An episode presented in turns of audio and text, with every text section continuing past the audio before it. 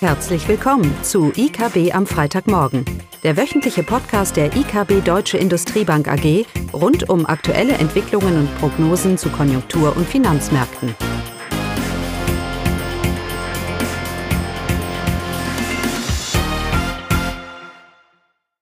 Willkommen zu IKB am Freitagmorgen mit Eugenia Wiebe und Klaus Bauknecht. Wir wollen uns heute über die Frühindikatoren ein paar Gedanken machen und vor allem, was sie für den deutschen Arbeitsmarkt bedeuten.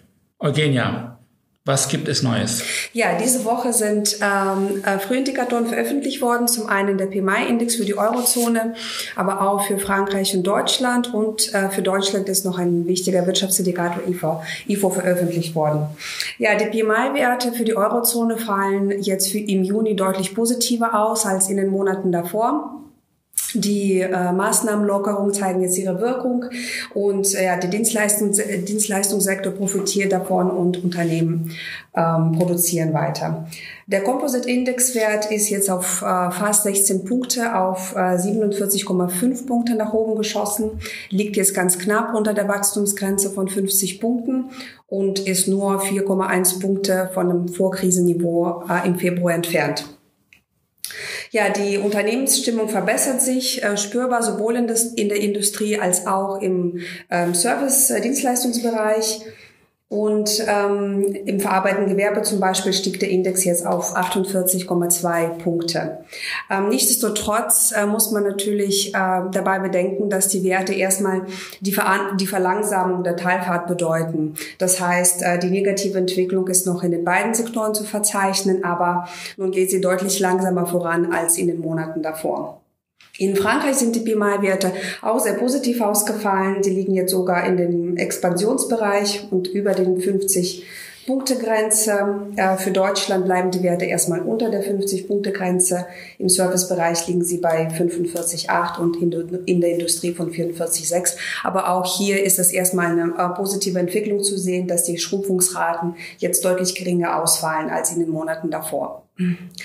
Ja, ähm, für Deutschland ist auch der IFO-Index herausgekommen.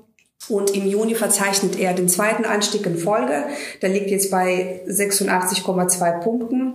Und ähm, sowohl in der Einschätzung der aktuellen Lage als auch ähm, in der Einschätzung der Erwartungen für die nächsten sechs Monate, sie fallen jetzt deutlich positiver aus als in den Monaten davor. Und der Optimismus der Unternehmen ist auch jetzt breit gestreut. Wenn man die Branchen sich anschaut, sogar in der Industrie schätzt man jetzt die Lage äh, für die nächsten sechs Monate deutlich positiver ähm, aus, wobei die aktuelle Lage noch als schlecht äh, von den Unternehmen beurteilt wird. Man muss aber auch hier sagen, dass obwohl die Werte jetzt natürlich so positiv ausfallen, aber die sind noch in dem Bereich äh, von den Werten von 2009 angesiedelt. Von daher kann man sagen, ja, äh, die Entwicklung ist positiv, man hat einen optimistischen äh, Blick in die Zukunft, aber der Weg in die Normalität bleibt noch lang. Genau. Die Indikatoren erholen sich. Es ist eigentlich nicht überraschend, dass sie sich erholen, weil relativ zu März ist das aktuelle Bild natürlich besser.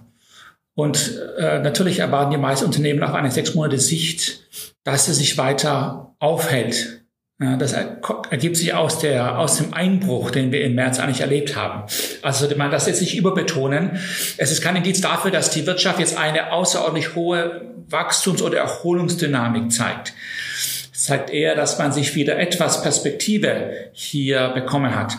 Am Ende ist natürlich entscheidend, wo das Niveau liegt, das Produktionsniveau, das BIP. Ähm, und die EZB ist da auch sehr vorsichtig in ihren Prognosen. Sie erwartet, dass die Eurozone erst Ende 22 wieder ihr BIP-Niveau der Vorkrise erreichen könnte oder sollte. Die meisten Prognosen für Deutschland und wir erwarten einen Rückgang von sieben Prozent dieses Jahr und ein Wachstum von viereinhalb nächstes Jahr. Mit solch einer Prognose hätten wir Anfang 22 in etwa das Vorkrisenniveau wieder erreicht. Es ist ganz entscheidend, dass diese Konjunktur vorangetrieben wird, auch über die Fiskalpolitik. Denn eine relativ große Risiko oder Tsunami kommt hier doch potenziell auf uns zu. Wir haben acht Millionen Anträge von Kurzarbeit. Wohlgemerkt, es sind keine, wir haben keine acht Millionen Kurzarbeiter. Das wird oft fehlinterpretiert.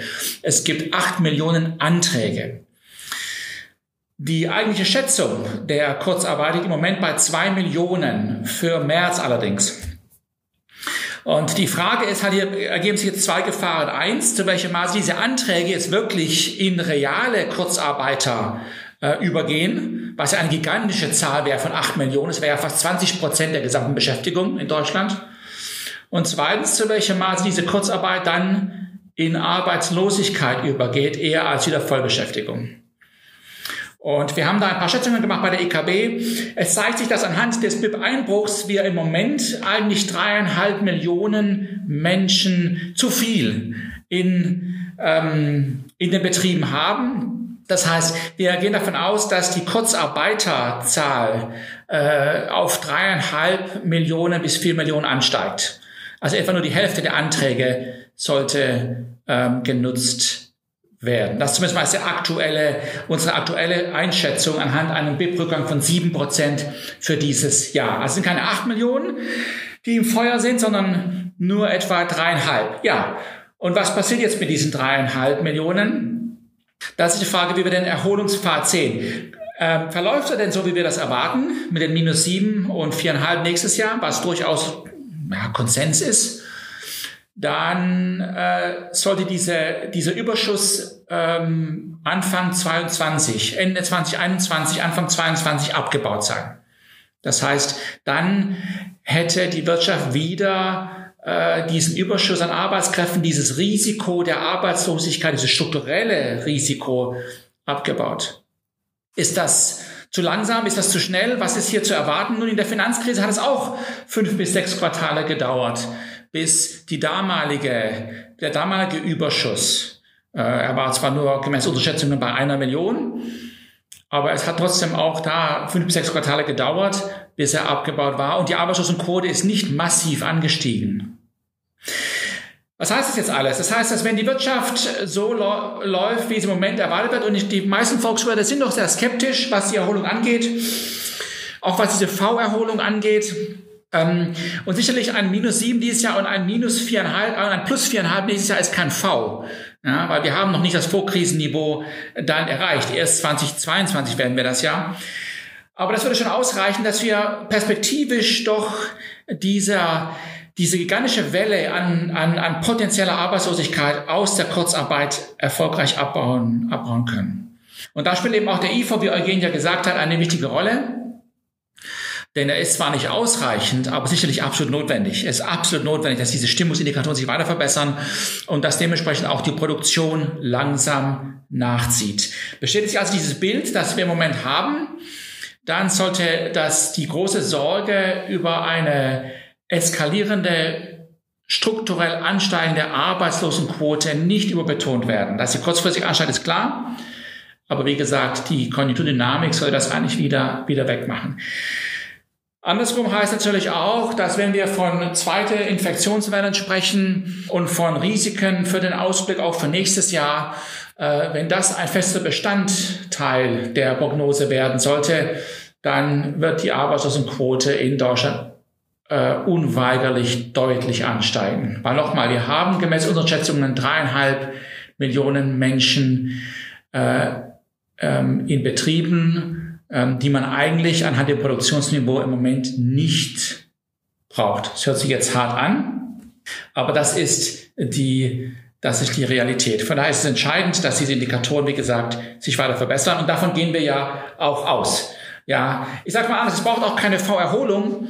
Äh, äh, wir brauchen nur eine Stabilisierung, eine moderate er er Erholung, die uns langsam tendenziell bis 2022 auf Vorkrisenniveau zurücknimmt, was BIP angeht dann sollten wir das Risiko, das sich im Moment für die Wirtschaft und für die Sozialsysteme und für die Gesellschaft aus den Kurzarbeiteranträgen von acht Millionen ergeben, sollte überschaubar bleiben. Dazu haben wir auch eine Kapitalmarkt geschrieben, ähm, kann man im Detail nochmal nachlesen, unseren Gedankengang. So. Das war's. Das war's. Gut, das war's. Dann wünschen wir schönes Wochenende. Tschüss. Tschüss. Das war das wöchentliche IKB am Freitagmorgen. Sie wollen immer über neue Ausgaben informiert bleiben? Dann direkt den Podcast abonnieren. Oder besuchen Sie uns unter www.ikb-blog.de slash podcast.